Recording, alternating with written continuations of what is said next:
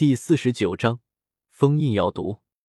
青灵，我对你的要求是，没到斗皇不能出去这片魔兽山脉。古河将点在青灵眉心处的手指收回，略带严肃的说道：“只要有足够多的蛇形魔兽，青灵的实力几乎可以毫无阻碍的一直突破下去。而这片大陆上，有着三头可被碧蛇三花瞳控制的斗圣级别的蛇形魔兽。”只要控制了他们，青灵突破到斗圣甚至更进一步不成问题。好呀，应该也用不了多久。青灵眼中倒是没有多少失望，他对外面的人类恐惧多过好奇，怕他们对他露出厌恶的眼神。能和大人待在一起，他就满足了。古河微微捏了捏青灵小小的脸颊，将之形成一个笑容，道：“等你的实力到了。”你便跟着我到大陆各个地方去走一走。青灵果然露出一个笑容，道：“大人不要骗我哟。”当然，骗人会长长鼻子。古河笑着说道，站起身来，见天空中的太阳已经到正中，便摸了摸青灵的头，道：“我要去将你小医仙姐姐体内的药毒封印，你休息一会吧。”古河出现在小医仙身边。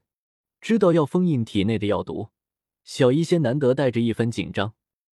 古河安慰道：“相信我，肯定可以的。”小医仙深吸一口气，对着古河挤出一丝笑容，盘腿坐好，脸上露出一丝凝重。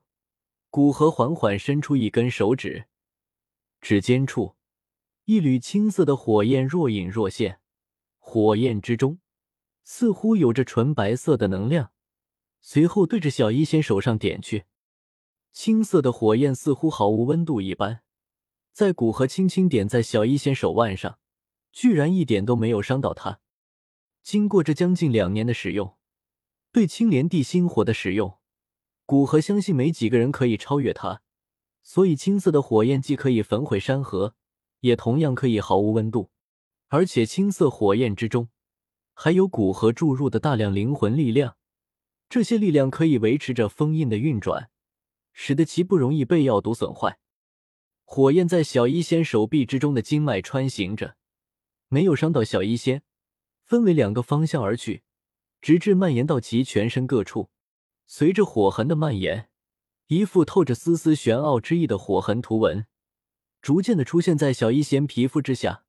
其皮肤之上的药毒直接被古河利用灵魂之力精细的抽离开来。放入皮肤之下。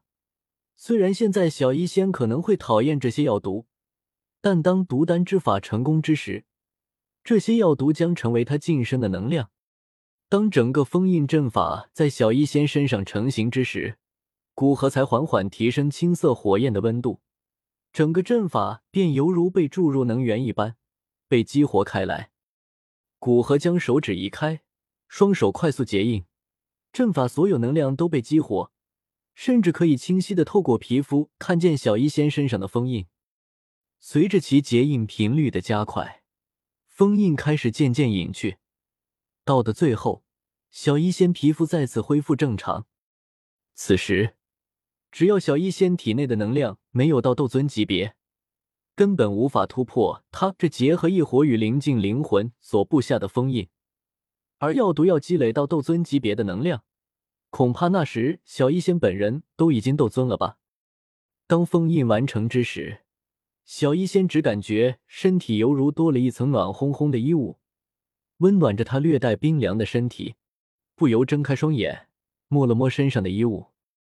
封印的能量将药毒封印在你皮肤以下，其释放的一些残余的能量，则会让你的身体保持一个相对比较高的温度，也就是人们常说的火气重。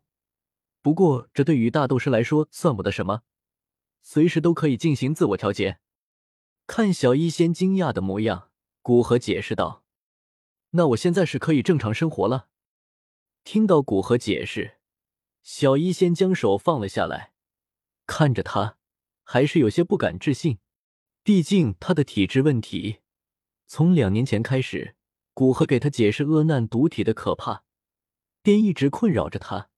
之所以表现的似乎毫不关心，不过是不希望师傅太担心罢了。而现在，笼罩在他头上的阴影似乎已经消失。对，不过你服食丹药还是需要节制一些，不然当你体内堆积的药毒能量达到斗尊级别，我这封印也就失效了。看着小医仙脸上的笑容，古河颇为欣慰，也不枉他辛辛苦苦推导了一个多月的时间，终于将封印方法弄出来了。听到古河肯定的回答，小医仙迟疑了一会。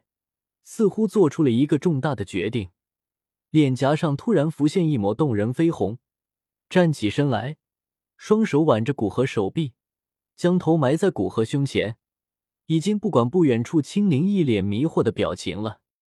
仙儿，没事，我一直都在。